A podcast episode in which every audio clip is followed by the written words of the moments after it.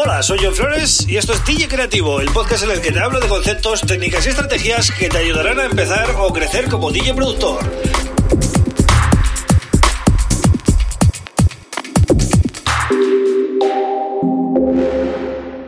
Hola, bienvenido, bienvenida a DJ Creativo. Mi nombre es John Flores y este es el episodio número 132 del podcast. Y hoy voy a hablar de, bueno, una de las herramientas que más usamos los productores musicales y es el ecualizador, ¿vale? Tenemos distintos tipos de ecualizador eh, que podemos usar en, nuestros DAOs, ¿no?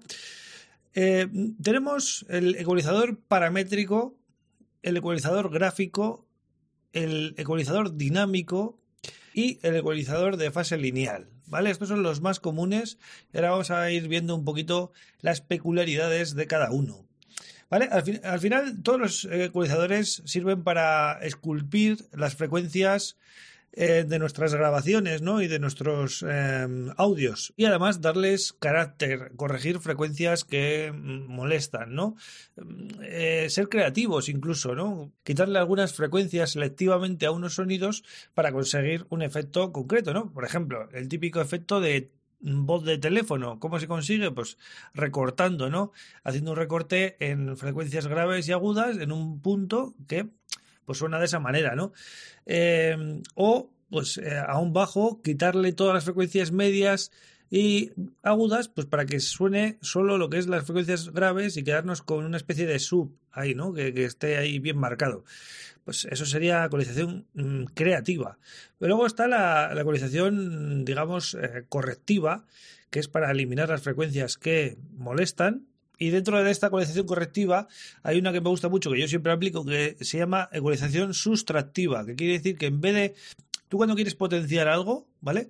Hay dos maneras de hacerlo. O subes el punto que quieres potenciar con el ecualizador o bajas un poquito algunas frecuencias selectivamente para que eh, lo que tú quieres que destaque eh, esté más presente, ¿no? Entonces vamos a empezar con el ecualizador paramétrico. Es el, más común y el más usado, ¿vale? Es un ecualizador que nos ofrece una gráfica en el cual podemos ver todo el espectro de frecuencias dividido en bandas y eh, tú tienes el control de absolutamente todo, ¿no? De, la frecuencia, de la amplitud o valor Q, ¿vale?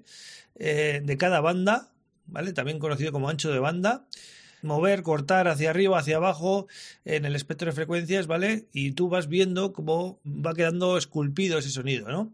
Eh, se divide más o menos entre 3 y 8 bandas y un ejemplo clarísimo no sería el EQ8 de Ableton Live, ¿vale?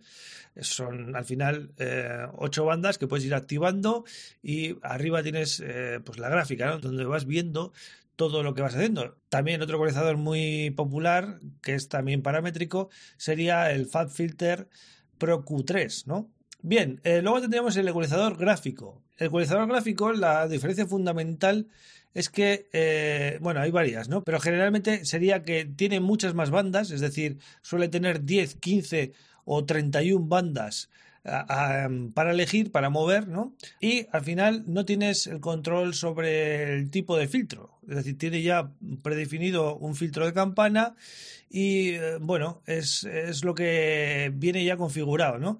Por eso da un sonido especial. Y la verdad que los ecus gráficos son los que ha habido toda la vida, es decir, los típicos ecualizadores hardware, ¿vale? Que, que ha habido desde siempre, eran ecualizadores gráficos, porque al final no tenías ninguna pantallita como el EQ8, ¿no? Que vas viendo todo lo que vas haciendo, sino que es a base de oído. Tienes que saber qué frecuencias estás moviendo y, y qué frecuencias estás afectando con el gain para subir y bajar justo en ese punto, ¿no? Lo bueno de estos es que son bastante detallados, es decir, como tienes tantas bandas, tienes, por ejemplo, si coges uno de 31 bandas, pues fíjate, ¿no? Está eh, separado casi al milímetro, ¿no? 200 hercios, 225, 250, 200, 300. Entonces puedes ir afinando mucho, si quieres afectar, por ejemplo, a esa zona, pues bajando, ¿no? Esas, esas, bandas eh, con el gain, ¿no? Sueles tener unos 12, 15 decibelios de ajuste de ganancia hacia arriba o hacia abajo y el tipo de ancho de banda suele ser, como decía, fijo, ¿no? Y un ejemplo sería el API, ¿vale? El API 560 de Waves.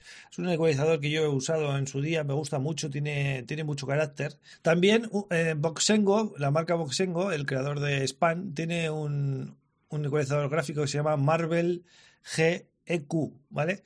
También tiene bastantes bandas y bueno, son ecualizadores que te dan un sonido característico, te dan un sonido diferente al ecualizador paramétrico. Luego tendríamos el ecualizador dinámico, que es una especie de. Mm, bueno, no sé si conocéis el Multiband Dynamics de, de Ableton Live, eh, que es un compresor multibanda, ¿no? Pues esto sería lo mismo. Tú le asignas un umbral, ¿no? Eh, por el cual el, ecualizador tiene que empezar a actuar, pero eh, vas a actuar sobre aquellas bandas de frecuencia que a ti te interesen, no sobre todo, el audio, ¿no?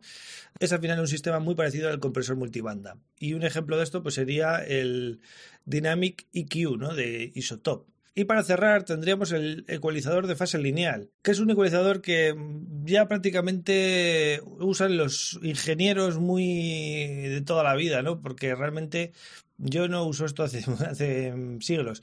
Pero, por ejemplo, el más común es el de Waves, ¿vale? Waves, la marca Waves, tiene un, un EQ que se llama Linear Phase EQ, ¿vale? Y eh, bueno, básicamente los ingenieros de masterización pues lo usan en sus cadenas para evitar problemas de fase y mantener el tono natural de la pista, ¿no? Lo que pasa es que también es un ecualizador que produce algo de latencia y hace que la CPU se resienta un poco, ¿no? Entonces, no sé hasta qué punto merece la pena o no merece la pena, porque muchos al final dicen que es, muy difícil de percibir, ¿no? Esos, esos matices. Pero bueno, eh, ya digo que es un ecualizador que ya lleva muchos años y que los ingenieros de masterización lo usan. Y ya digo, ¿no? El ejemplo más conocido así sería el Linear Phase EQ de Waves. Así que bueno, estos serían los cuatro tipos de ecualizadores que nos podemos encontrar a menudo en plugins, ¿vale? Para trabajar en producción. Y bueno, ya os digo, el más común es el EQ paramétrico, ¿vale? Que vais a tener en todos los DAOs sin problema. Así que bueno, hasta aquí el episodio de hoy, un poquito curioso, hablando de la ecualización, que es una herramienta muy importante para nosotros. Y nada, suscríbete al podcast en Spotify o cualquiera de los podcatchers. También en YouTube puedes hacerlo. Eh, yo vuelvo mañana con otro tema súper interesante. Un abrazo.